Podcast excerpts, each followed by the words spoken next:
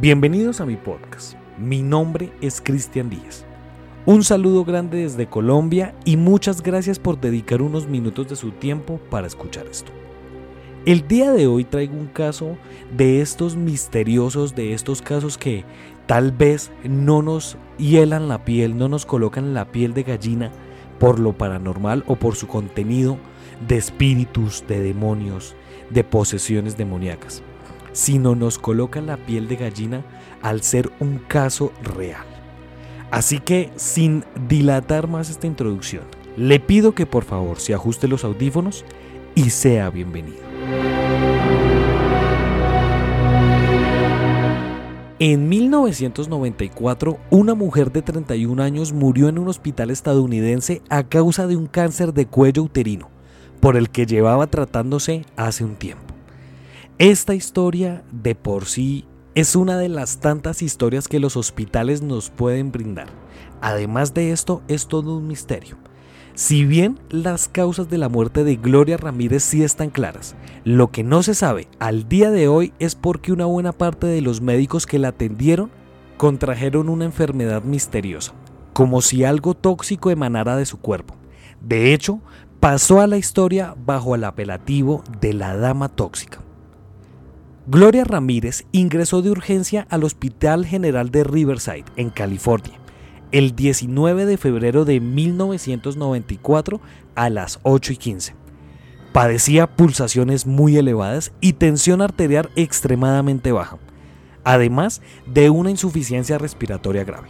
Los médicos procedieron a estabilizarla por el procedimiento habitual, este consistió primero en la administración de tres ansiolíticos y después de un antiarrítmico.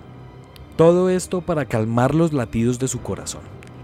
Paralelamente se bombió aire a través de una vejiga de goma para intentar compensar la insuficiencia respiratoria. Nada de esto parecía funcionar, por lo que se procedió al recurso de la desfibrilación.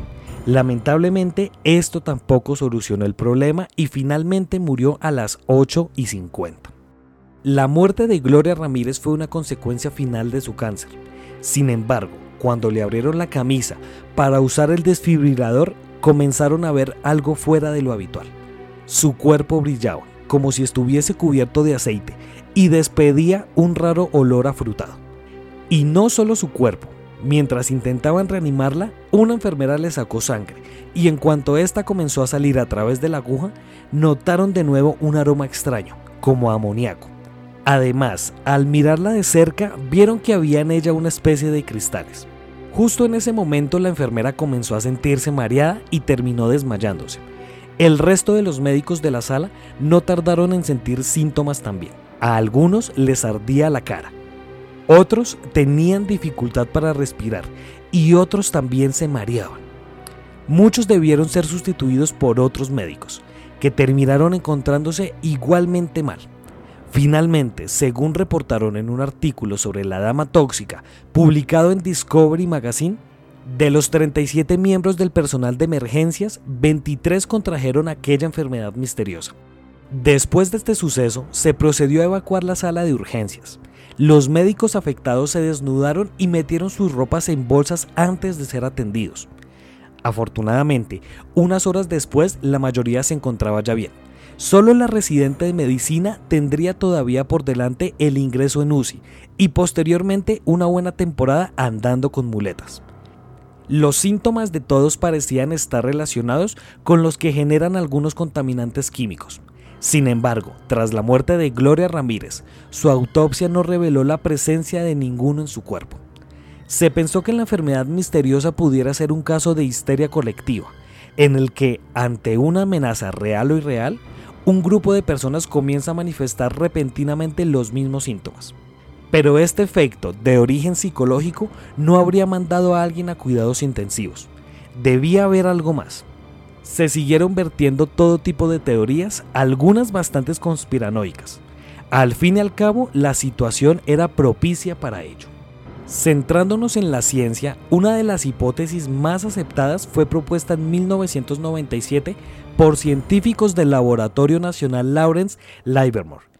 Es extremadamente rara, pero lo cierto es que podría ocurrir. Según ellos, la dama tóxica podría estar tomando dimetilsulfóxico, un remedio casero empleado para tratar el dolor, en su caso provocado por el cáncer. Si esta sustancia reacciona con el oxígeno que se le suministró para tratar la insuficiencia respiratoria, podría dar lugar a dimetilsulfona. Esta sustancia cristaliza a temperatura ambiente, por lo que podría ser esos los cristales que vieron en su sangre. No es tóxica por sí misma. Sin embargo, si se expone a una corriente eléctrica, como la vertida por el desfibrilador, sí que puede generar un gas muy venenoso llamado dimetilsulfano. Este podcast termina de una manera bastante abrupta, pero es que el desenlace de esto es la muerte de Gloria. Y además de esto, no sucedió más allá que tal vez una enfermedad o un malestar que generó en varios médicos. Sin embargo, acá lo curioso y lo extraño es que esta sustancia nunca pudo ser determinada y nunca nadie dio, como se dice coloquialmente, con el chiste.